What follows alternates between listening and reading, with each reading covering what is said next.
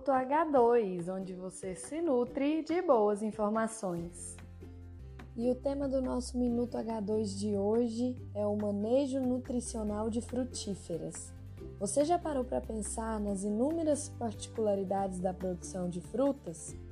O manejo nutricional é um desses aspectos que diferem do manejo utilizado em grandes culturas. Apesar de os elementos minerais exigidos para adequada nutrição serem os mesmos para todos os vegetais, as quantidades necessárias são muito variáveis de uma cultura para outra.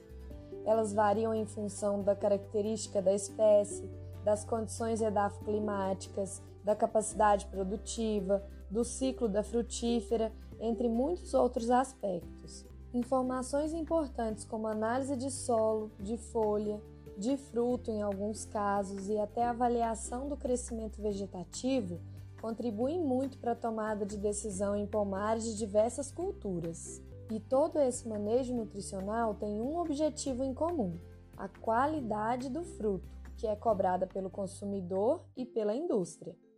A qualidade desses frutos é então o resultado da somatória da ação de vários fatores, em especial do efeito dos nutrientes de forma individual e combinada.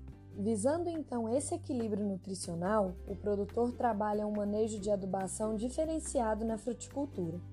No geral, os pomares recebem correção e adubação de pré-plantio, adubação de crescimento durante o estabelecimento da cultura para promover o crescimento de raízes e de parte aérea, e adubação de manutenção ou de produção, que visa repor os nutrientes que são exportados pela colheita dos frutos. E é nessa adubação de manutenção que a aplicação de nutrientes via foliar pode ser um excelente complemento nutricional para suas plantas.